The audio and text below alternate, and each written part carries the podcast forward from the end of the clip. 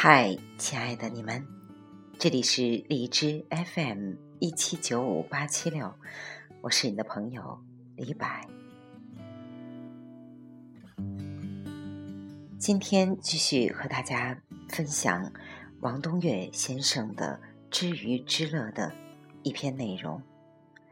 在前几期做了《鱼之乐》的栏目，这个栏目的主要内容。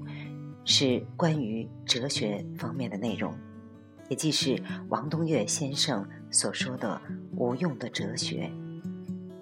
但是，《余之乐》节目虽然只做了四期，可是听众的反应是非常不错的。当然，在阅读一本读物，真正能发挥作用的，是在阅读完以后。来进行生命的对照和深入的思考，因为哲学，尤其是王东岳先生所说的这些哲学，它不是能够很快的实用主义的那种哲学，它只是一种人们行事为人、看待世界的一种底层的代码。就像一座楼房的地基，房子是否稳固，取决于你的地基打得是否深厚，而深厚的地基，在外在是看不见的。好吧，废话少说，请随我一起来用心聆听。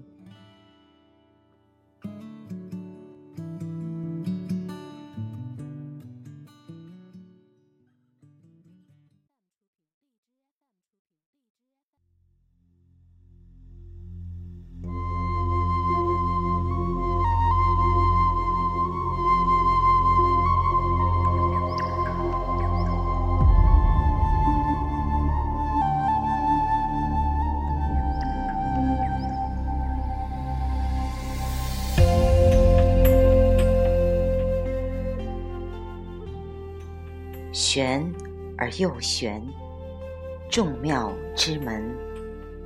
老子唯求存在与通权达变。人是很花哨的，这大概与它本身就是一朵在自然物演进程上绽放开来的。娇柔之花有关，在诗人看来，花是艳丽和芬芳的化身，进而花自己绝不敢有那些多余的浪漫情怀。它的色彩和香气，只是为了引诱昆虫来帮它授粉传代，而不是为了给人类装点世界。所以，它长满鸡刺，以拒绝你的欣赏和伤害。人有时还没有花儿清醒，他常常搞不明白自身禀赋的实际用场和发生根源，居然自己欣赏自己，然后接着糟蹋自己。譬如，对任何动物来说。味觉都不过是一种能源指示器。你品尝某物香甜，大多是由于你的机体正需要或缺乏其中的营养素。反之，你品尝某种苦涩，大多是由于它含有可能危害于你的毒素。不是那东西本身就具有或苦或甜的天然味素。而是你的感觉器官必须把它分辨为或弃或取的选择对象。换言之，你的味觉设计并不是为了让你探求物本身的性质，而只是为了达到对你自身生存的维护。所以，但凡是既无益也无害的东西，例如木头。你咀嚼起来无苦无香，只觉得乏味。也所以，面对同一污物，你虽避之，唯恐不远。但苍蝇一定认为它才是真正的美味儿。显然，不是对象发生了变化，而是你和苍蝇的生理需求及感官构造有所不同使然。达尔文的父亲是一位医生，他深通上面所说的道理。因此，从不主张病人忌口，反而鼓励病人去吃任何自己想吃的东西。甚至当病人痛苦难当时，就索性让病人在他面前放声嚎啕，因为哭泣也同样不过是一种生理保护机制罢了。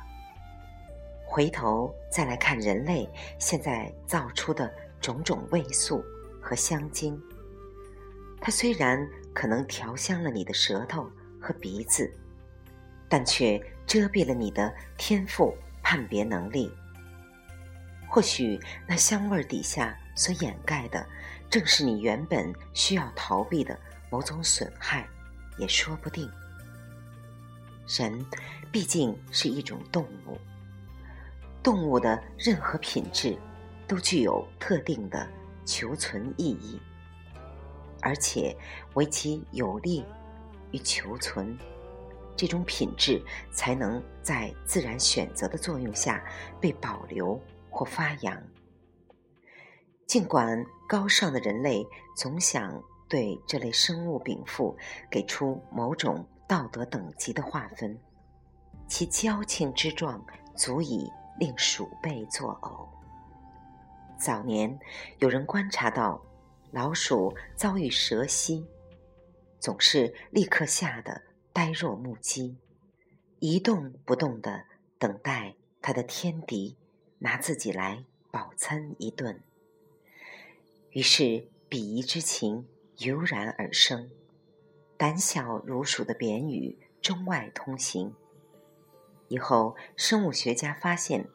凡是呆立不动的老鼠，大多有望偷生；反倒是落荒而逃的老鼠，一定被蛇吞噬。原来蛇的视力极差，昏暗中巍然屹立的鼠身，俨如一尊僵石。再笨的蛇也不肯冒险用自己的唇齿去碰壁。蛇会在那里守候片刻。静观那座石影是否窜逃，逃则引动，动则为食，一嘴之劳，斩获不飞。就这样，遇蛇奔命的勇鼠基因逐渐被淘汰无疑，只有那些被吓得半死的雀鼠之辈广布于天下。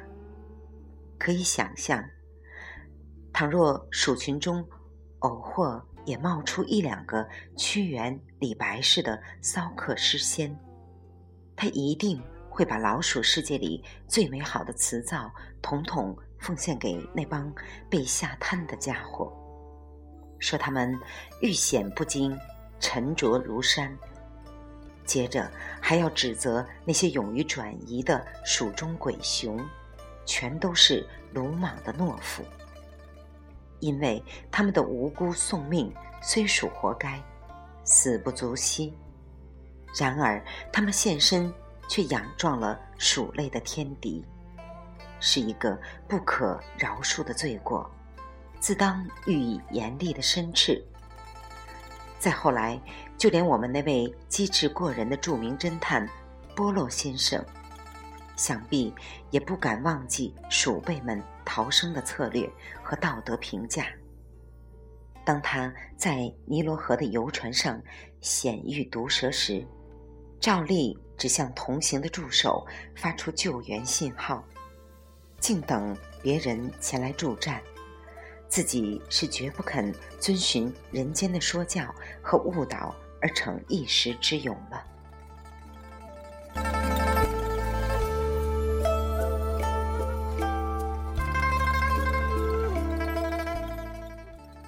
世间万物，各有千秋，或者说各有不同的属性代偿。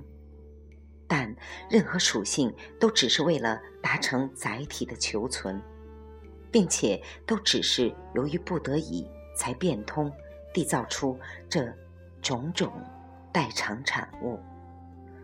动物的智能也不例外。让我们先来看看作为智能之基础的神经系统是如何形成的。单细胞生物依靠自身广大的细胞膜来与外界发生物质和信息的交流。之所以说它广大，乃是由于任何物体，如果把它分割的越细，则其单位体积所占有的表面积就越大。若以人类的面积和体积的比值为一，则像大肠杆菌那样的单细胞就达三十万左右。这样一个小体积、大面积系统，自然特别有利于细胞内外之间的代谢沟通。细胞膜上微孔斑斑，通透性很强，这相当于它们浑身上下长满了。通天的嘴和眼，所以单细胞生物具有无与伦比的生命力。单细胞原生动物，如变形虫，一旦进化成多孔动物，如海绵，或腔肠动物，如水螅，多细胞之间的聚合随即导致细胞膜遮蔽。好在。此个的细胞排列还只有两层，也即是两批层。各细胞的部分质膜尚可暴露于孔隙或者腔管中。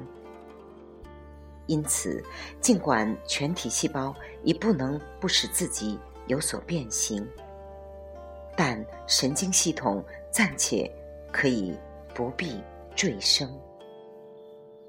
等到再进化一步。变成扁形动物，如涡虫，细胞的集聚发展到三层以上，也即是三胚层，相当于一部分细胞被彻底封死。至此，则各细胞的分工必须细化，不同的生物组织由以创立。为了协调各细胞各组织之间的营养配置和功能配合，有些细胞只好演变成神经元，并互相联络构成神经网。最原始的神经组织就这样应运而生了。而后，这种神经网会随着物种机制的复杂化演进。而逐步形成周围神经节，低级神经中枢乃至高级神经中枢。但无论如何，它的进化发展都只是为了与有机体的生理结构和生存形式相匹配。一旦有了神经组织，动物们便会玩出许多花招，其中之一就是。审时度势，通权达变。譬如我们上面讲述的耗子戏蛇之类，但你千万不要误会，以为这随机应变的本领一定都是运用智慧的结果。实际上，运用智慧倒是经常出错的，故有“聪明反被聪明误”的说法。真正的聪明，大抵出于。无智无识的自然造作，就像那触惊不变的老鼠，并非因为它事先通晓蛇的视觉生理，才狡猾的选择了佯装静物的举措，而是它那个遇到过度刺激就紧张痉挛的基因编码，成全了他的性命。这完全是自然造化。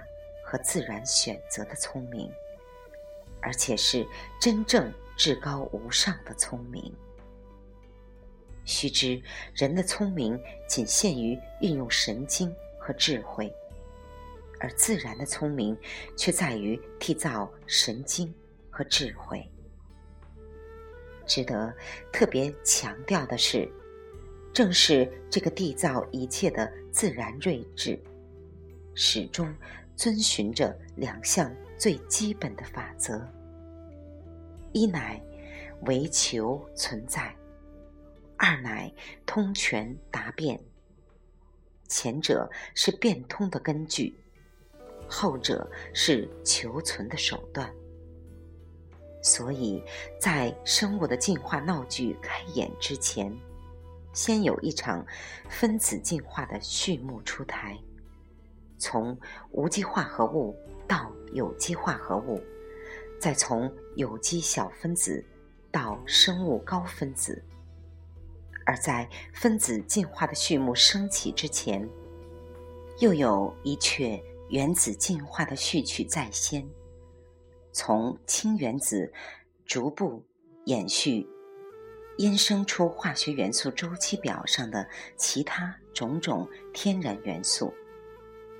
如果再加上粒子进化的宇宙开幕式，从夸克、氢子及玻色子。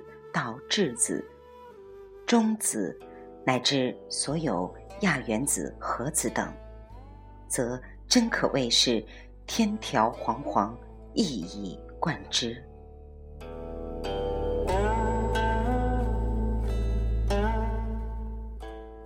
也就是说，我们必须首先打消一个十分常见的误解，以为只有人或活物。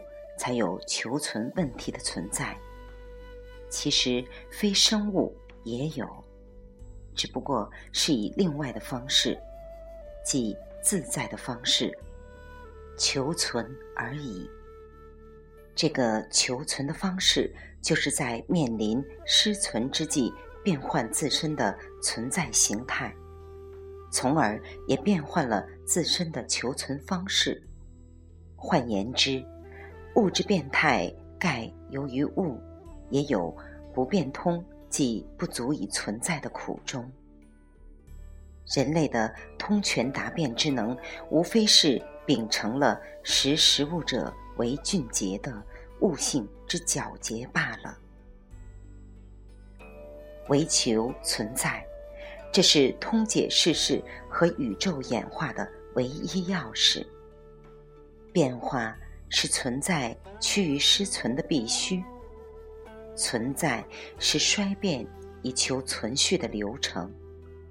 自古以来，哲人们始终搞不清在之永恒与变之无常的关系，所以才把哲学上的本体论问题搅成了一锅粥。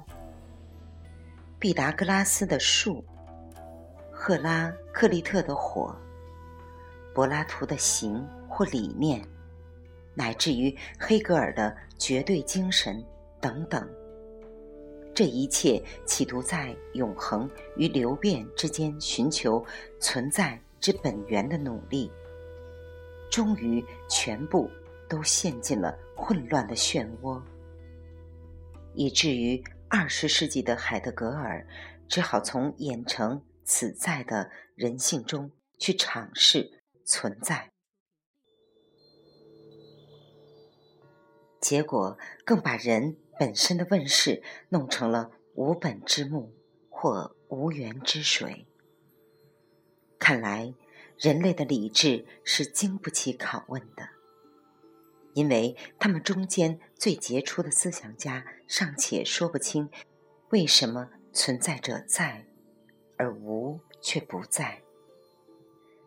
那么，作为人类中的一份子，你还能说清什么是存在，什么是演变，以及什么是人吗？